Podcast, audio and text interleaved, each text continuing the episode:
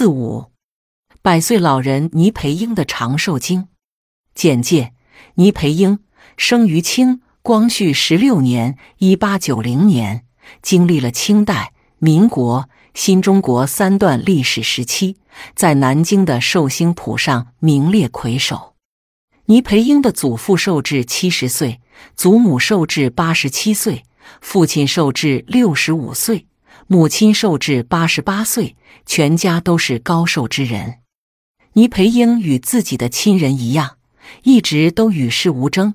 他居住在民风十分淳朴的江南农村，那里与外界接触较少，碧绿的山，清清的溪流，空气十分清新，一年四季总是鸟语花香，俨然一个世外桃源。那里的居民世世代代在一起和睦相处。没有尔虞我诈，更没有权势名利之争。他对物质没有奢望，对食物不挑不偏。虽生活清贫，却没有任何抱怨。这位南京的寿魁是当地村民的自豪，当地的行政官员也经常拜访倪培英，对他问寒嘘暖。倪培英的家庭十分和睦，子孙也都极为孝顺。这些都成为你老太颐养天年的有利因素。此外，你老太一辈子生活在农村，清苦的生活、淳朴的民风，养成了她勤劳简朴的生活习惯和与世无争的人生态度。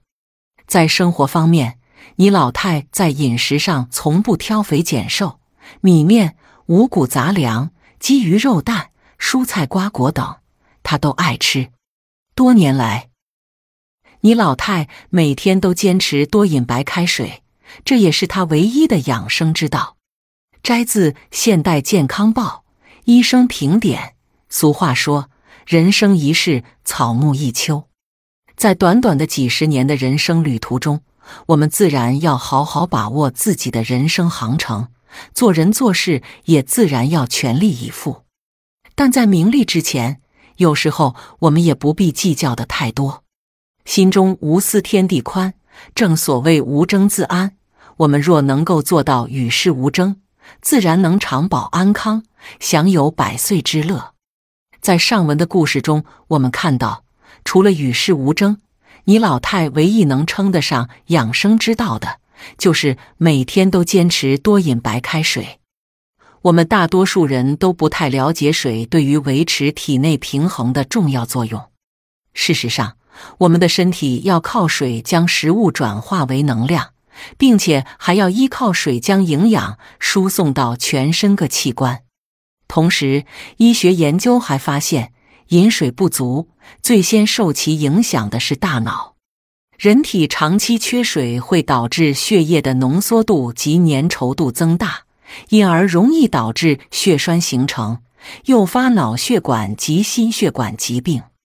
除此之外，水缺乏还会影响肾脏新陈代谢的功能。所以说，水是生命之源，人体一切的生命活动都离不开水。从医学的角度来看，多饮水有很多益处。水不仅解渴，而且能透过细胞促进人体的新陈代谢，增加血液中血红蛋白含量，从而增进机体的免疫功能。提高人体的抗病能力，水可以调节体温，使人体温度不会波动太大。同时，白开水还是人体各组织之间的润滑剂。白开水有极强的溶解性，多种无机和有机物都易溶于水中，体内代谢废物在水的作用下易清除到体外，因此白开水具有清肠功能。饮水是我们日常生活中最为常见的生活细节，但是什么样的饮水方法才能让身体真正有效的吸收水分呢？下面给大家介绍几个较好的饮水方法：一、一次性饮水。真正有效的饮水方法是指一口气将一整杯水（约二百至二百五十毫升）喝完。这样可令身体更有效吸收和使用水分。当然，所谓一次饮水，并非一定要一口气喝完，只要在短时间喝稍多一些的白开水，都是有效的饮水方法。二，别等到口渴时才喝水。口渴是身体最后一个提醒缺水的讯号，在这之前，身体的缺水状况早就影响到了体内各部的运作。缺水的现象如果无法得到及时的改善，就很容易引起脱水。据专家研究，每隔二十至三十分钟饮用一次水，是给身体补水最好的方法。三、空腹饮水。空腹时饮用水会直接在消化管道中流通，易被身体吸收。吃饱后才饮水，对身体健康所起的作用远不如空腹饮水。四、饮用水最好为三十度以下的白开水，这种温度的水比较符合胃肠的生理机能，不会由于过于刺激肠胃道，从而造成的血管收缩或刺激蠕动。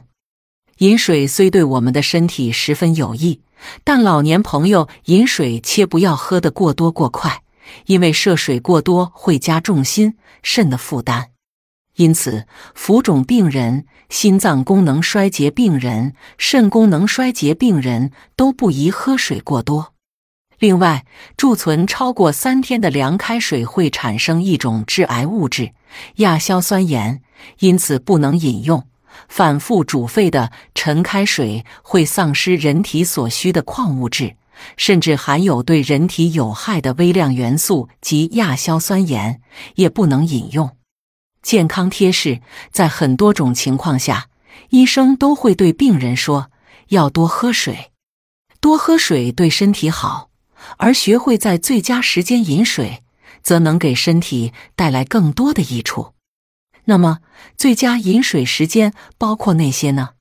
一早上起床后，起床后先喝杯水，既可补偿夜间水分的消耗，又对预防高血压、脑溢血、脑血栓的形成有一定的舒缓作用。二运动后，不论活动量大小，都应在小憩之后饮水，以及时补充运动时造成的身体水分流失。三、身处空调环境中时，此时多饮水，不但可以补充流失的水分，还有助于放松紧张的情绪。四、节食减肥期，只有保持体内水分充足，这样才能使得体内毒素得到有效的排除。五、发烧感冒时，体温上升时水分流失加快，多喝温水可以帮助身体散热。有助于缓解感冒症状，缩短感冒的痊愈时间。